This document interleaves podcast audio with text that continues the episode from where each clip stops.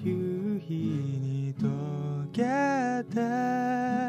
私は夜明けに消えてもう二度と交わらないのならそれが運命だね。あなたは明かりともし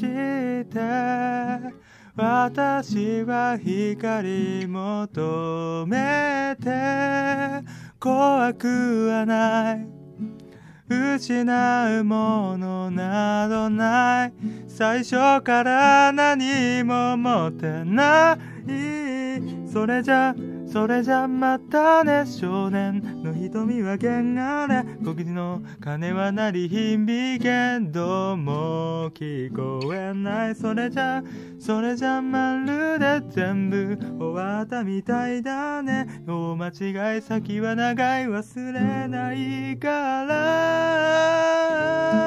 すべて忘れて帰ろう。ああすべて流して帰ろう。あの傷はうずけどこの乾き合えねどもうどうでもいいの吹き飛ばそう。爽やかな風と帰ろう。優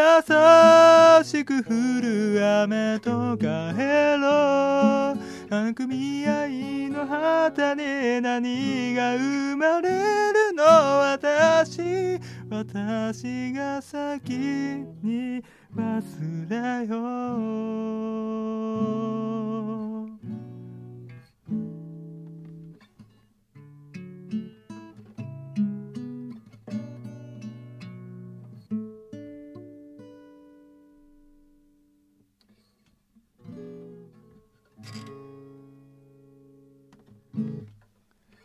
はい、というわけで、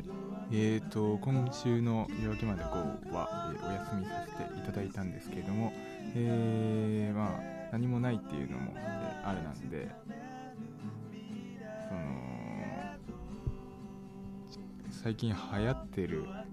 自分の中で、えー曲とかをついて語っていけたらなというふうに思ってたりするんですけれども、まあすごいあの台本も何もないんで、えー、っとごい変なダメになっちゃうかもしれないですけど。まあタイトルコール決めておきますか、えーヒラメは語りたい。さあやっていきましょう、えーこのコーナーは、えーヒラメが、えー最近流行っている、えー曲、えー自分の中でのマイブームを紹介していくコーナーとなっています。えーそうですね。今冒頭で弾かせていただいたのが、えー僕の中でのまあ僕だけじゃないですよね。皆さんのブームでもある藤井風さんの「えー帰ろう」っていう曲なんですけれども。えーっとこの藤井風さんがグググっと来たのも今年のそうですね初め頃ですよね。多分自粛になった後だったような気がするんですけれども。まあなんかその前から動画は上がってはいたんですけれども。その何て言うんだろう。自分の中でちょっとあの藤井風さんっていうのは以前からずっとあの自分の弾き語ってる他の人の曲を弾き語ってる動画とかを投稿されてる印象だったんで1年前とかああ懐かしいですね。若者のすべてとかあとは One more time, One more chance、山崎まさよしさんの、えー曲カバーしてたりだとか、そういうのの、えー印象が強くて、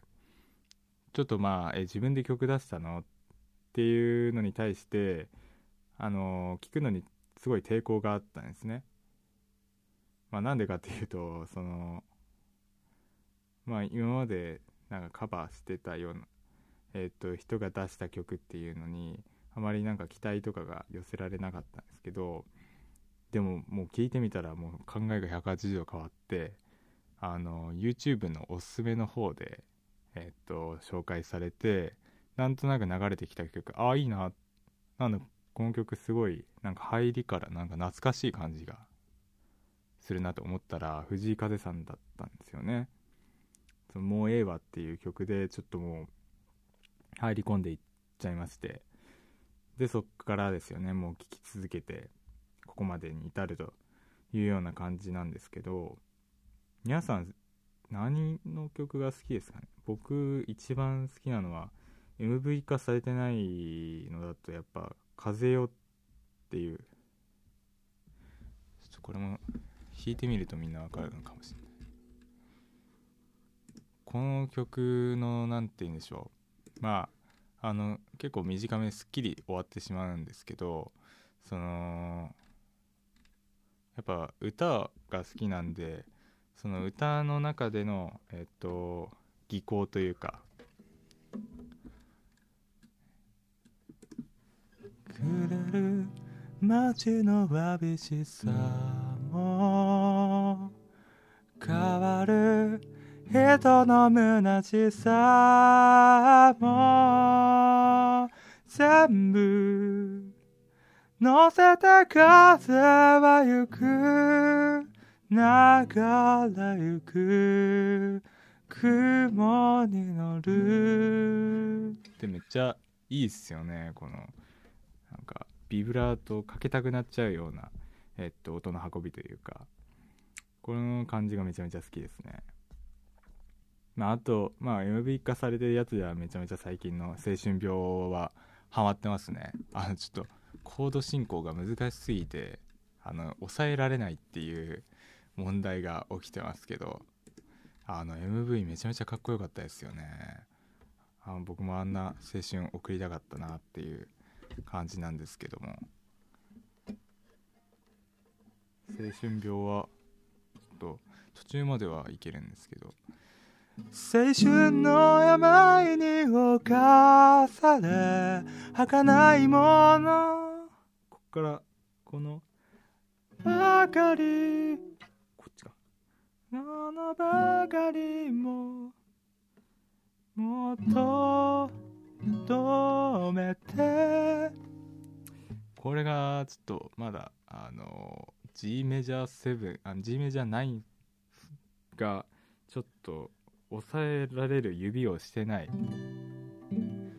にも止めていつの日か粉になって散るだけ。青春はどどめ色。青春にさよならを。こっからなんかさここまでなんかマイナーとかを含ませつつブラックな感じで来たのにあのこの「さよならを」の後に急にこの E メジャーセブンスが来ることによってなんかすごい開放感みたいなのが聞いてても気持ちいいですね。でえー、っと藤井風さんよく知らない方に、えー、っとご紹介させてもらうと、えー、ここまで語っておいてあのここから紹介し始めるんかいという感じではあると思うんですけれども、えー、まあ岡山県浅口郡里小町里小町っていうところがあるらしいですね。でそこの出身で、まあ、岡山県っていうとあの千鳥さんなんかが有名ですけどその岡山の鉛とかも、えー、っと曲の中にどんどん含まれているえー、部分がありますよね。やっぱ「なんなん」とかあと「もうええわ」なんかはすごいその関西のまりみたいなのが、えー、っと含まれるような要素だと思います。でえー、っとまあ最初はえー、ジャズクラシックポップス歌謡曲演歌などあらゆる音楽を聴いて育ちミュージシャンを志すようになる。でえっ、とまあ実家の喫茶店で撮影したピアノカバー動画を YouTube にアップしてでまあそれを見つけて僕は藤井風さんを知ったんですけどなんかそういうのがこれから流行るからってお父さんに言われてえっ、とどんどん動画をアップしていったという風な、えー、背景があるらしいです。で現在、えー、23歳。若いですね。こういう若いミュージシャン最近すごいえっと、活躍してきてる傾向があってすごい面白いんですけれども。いやすごい。語りたいですねやっぱり。このなんか自分の中でやりたい音楽っていうのが多分あると思うんですよね藤井風さんは。それが多分一番最初に出された「えー、なんなん」っていう曲だと思うんですよ。でその次に出した「もうええわ」は確かにあの、素晴らしい曲なんですけどそのなんか一般受けを狙ってる感があるのかなっていうのもあってそこ難しいですよねすごい。僕も昔あの Suchmos 聞いてた時にあの Suchmos ってその Stay Tune ですごい売れたじゃないですか。でその後もその Stay Tune 路線というかあのみんなに受ける路線で、えーと、やっていくのかな面白そうな、えーと、未来が待ってるなと思ったらもう全然逆方向逆方向でもないけどあのアーティスティックな方向に進んでいっちゃってあのほとんどそこでついたあのファッションミュージックであの何て言うんでしょう。サチも聴いてる私かっこいい俺、えー、てるみたいな人たちを振り払うような、え、っと方向転換をしてきててすごいそれもあの自分のやりたい音楽っていうのをあの貫き通しててかっこいいなっていうふうに思うんですけど藤井風さんはそれを織り交ぜてる感じすごいうまいなっていうふうに思ったんですよね。僕なんかは引っかかりはもうええわだったけどなんなんとかももう聞いてハマっていってでそっからなんかすごいあのー、リリースの仕方とかもうまいですよね。自分のやりたい曲っていうやりたい曲というかまああの、挑戦的な曲であるえっと最近出た「へでもねえよ」っていう曲のえーと、MV を先にリリースしてその後あの一般受けるのはいいだろうなっていうふうに思われる青春病を、えーと、出してでえっ、と両面をあのー、ちゃんと人々に聞いてもらうっていうあの人気を落とさない工夫とかもされててすごいなっていうふうに思ったんですけど僕の分析合ってるのかな？これも聞いた話なんですけどねそんな感じですかね。まあこれからも大注目のアーティストだと思いますけど、このラジオでやってる注目アーティスト紹介のコーナーではちょっと、あのー、やっぱり自分がだけが知っててみんなに教えたいなっていうあのアーティストを選んでるんで僕に。僕のポリシーとしては。なんでやっぱり藤井風さんとかはえっとみんなもう知ってて、えー、よく聞かれてるアーティストだと思ったんでえー、ここで紹介させていただきました。でえー、っともうあ13分。もうちょっといくか。で僕まあ一回注目アーティスト紹介なんで？なんで言ってない？OKGoogle、って。どういうことやね。でえっ、とヨナオっていうバンドを紹介させてもらったんですけどあのー、僕このアーティストをあの2020年で一番聴いてたらしいんですよね。Spotify のあの最後年のあの年末にあの今年の総まとめみたいなストーリーを作ってくれるじゃないですか。なんか Spotify の AI が勝手に。でそこで、えっと、僕、えっと、1位がやっぱあのヨナオで2位があの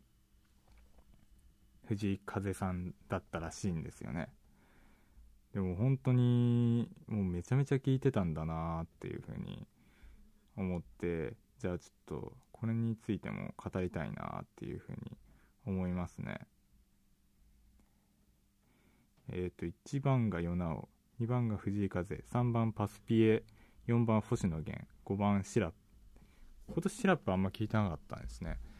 前年度はシラップをめちゃめちゃ聴いてた年であのちょっとグルービーになってましたね。夜なだとやっぱ一番最初にハマったのはこんがらガルでしたね。こんがらガルをラジオで聞いた時にあなんだこのアーティストはって思って必死に調べてようやっと見つけましたね。で次にハマったのが「異常」っていう曲です。これちょっと弾いてみます。かタラッタッタヤ。ー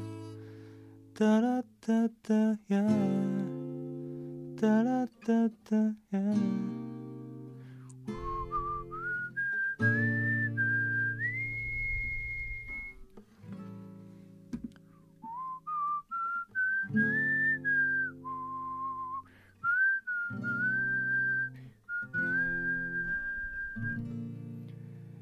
君が思う以上に君は以上で誰の理想それだけでそうさ君だけできっと今もそれだけで。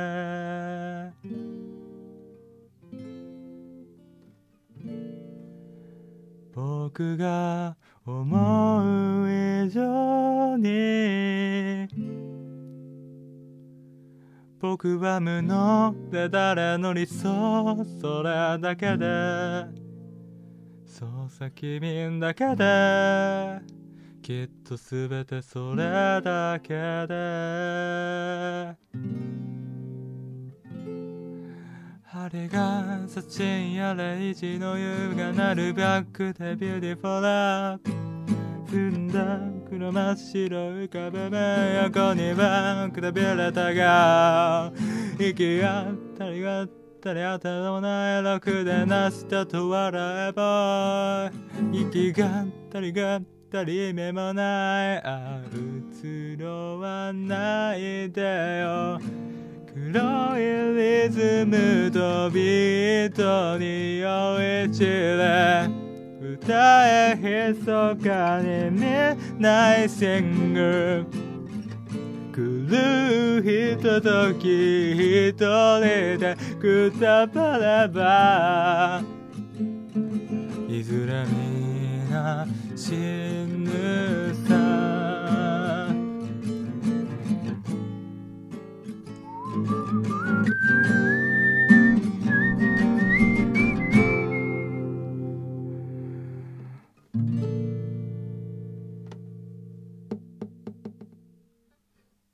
感じですね。すごいいい曲ですよね。もうなんか自分の揺れた心の中にすごいぐっさり刺さってくるようななんかゆったりとした曲で染み渡りますね。で最近あのー注目アーティスト紹介でも紹介しましたけどあのー明日は当然来ないでしょっていうまあこれもちょっと藤井風さんとつながるところがあるなっていうふうに思ったんですけど与那も多分死とかあと生もかな。生と死をあのテーマにしている曲がすごい多くてまあ曲名見てもらうと分かるんですけど「生き別れ」とかあとはなんだろうな。まあタンポポとかもそうなんですけどあのー生まれ落ちるとかそういうワードを多用しててやっぱりあのー今コロナとかでその人が亡くなったりとかまあ多いじゃないですか。コロナ原因じゃないけどその著名人の自殺とかも多かったりとか。それで死っていうワードに注目が集まってるのかなーってもすごい思いますよね。僕も最近それについて考えることが多いですね。なんかそその歌詞の中で「誕生日ならいつかまた来るかもしれないそんなの知りえない」っていう歌詞が「タンポ」っていう曲の中にあるんですけどこれも深いですよね。明日は当然来ないでしょっていうのも多分それにつながってると思うんですけど来年誕生日が来るかどうかもわからないっていうその生っていう状態の面白さとかをすごいよく体現してるなという思いましたね。その最初聞いた時こんがらがるとか異常とかはまああの男女の恋とかを、まあの素晴らしいあの歌声とあとまあメロディーで表現してるんだなって思ったところから一気になんかその恋とかから人間のそのまあ生きてる状態とかその死にゆくことへの価値観みたいなのを表現してきたりとかしてあ深みが一気に増したなっていう風な印象を受けましたね。うん、もうこの2人のか2組のアーティストがすごい今注目ですね。うん。それしか聞いてないまである。他も聞けよって感じですけど。でもこれで大体僕の言いたい語りたいことっていうのはおしまいですかね。うん。やっぱりその最近の音楽シーンは本当に変化とかも大きいし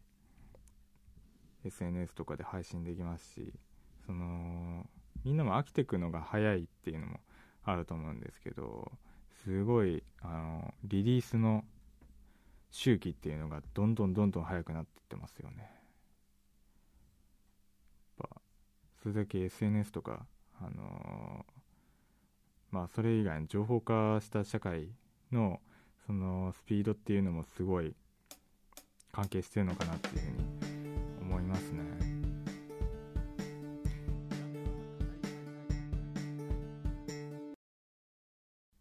M1 の話しますか。僕は M1 グランプリを、まあ、まだ途中までしか見てないんですけど。途中までしか見てないのに語るんかいっていう話ですけど。あの今年はなんか YouTube でも見れたじゃないですか。あれすごいいいですよね。YouTube に全部配信されて見えるようになってるんで皆さんも見てみてほしいんですけど。僕はやっぱあのなんでや。なんでや。まだそりゃそうだよ。どんだけ立ち上がるの。ねあのマジカルラブリーをもうあの最初からちょっと応援してたというか。マジカルラブリーって最初あの M1 出た時に最初か分かんないですけど3年前にすごいあの上沼さんにはボロクソ言われてたんですけどあの逆にそれがいいかなってそこで話題になって あのそれが好きだなっていうふうに思ってその反逆精神というかあのー、ちょっと極物扱いされちゃってるところがすごい好きで見てたんですけど今年は本当に最初ドカンと笑いましたね。マジカルラブリーの漫才出てきた時にあれはすごかったな。やっぱそのマジカルラブリーって独特じゃないですか。そのトム・ブラウンみたいな感じで僕らもトム・ブラウンゲームさせていただきましたけどあれもやっぱり今そういう極物というかあのやばいやつっていうのが多分一種トレンドなのかなっていうふうにも思ってましてそのなんか間違いを普通にあのなんだそれとかあの言うののうんとツッコミのとボケとの振れ幅が多分どんどんでっかくなってってこういうのができたのかなってもちょっと思うんですけどどういうことって どういうことって自分でも言っててよくわかんないですけどあのまあつまりはなんかクレイジーなことしてる人に対してそれは違うんだよっていう突っ込むっていうのがボケとツッコミの、あの、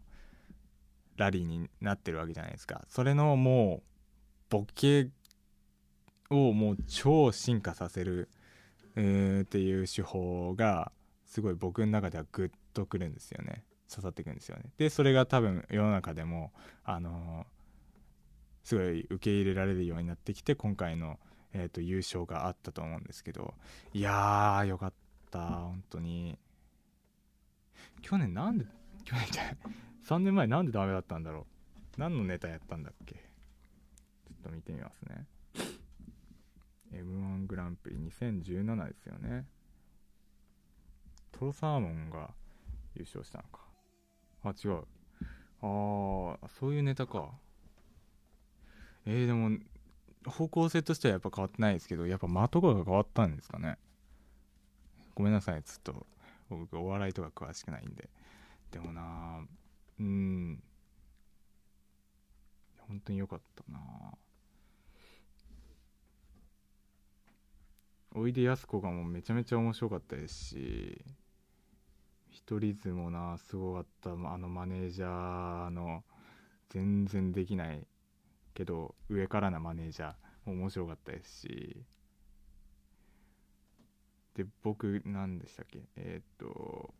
多分オズワルドから全部見てないんですよね。なんでこれもちょっと他のところで見たいなというふうに思うんですけど。まあ今年敗者復活も面白かったみたいですからね。うーん。ちょっとぺこぱがな僕は好きだったんですけどそう何て言うんでしょう。やっぱ投票方法とかでいろいろ言われてますよね。結局人気投票になっちゃうとか。本当に面白い人が選ばれてるのかっていうところの疑問な点っていうのがあったりして本当にあの東城が投票していいのかっていう問題点とかありますよね。難しい。僕もちょっともう、えー、ラジオ始めて、えー、やっぱ笑いが取れるっていうのが重要だと思うんですごい、えー、そういうところを学ぶためにもう漫才とかも、と、見ていきたいなというふうに思ってるので、えー、これからどんどん漫才の話とか出てくるかもしれないんですけどその時は、えーと、あこいつ勉強してんだなと思いながら、え聞いてもらえればと思います。じゃあ今回はこんなところでありがとうございました。悲しみはもう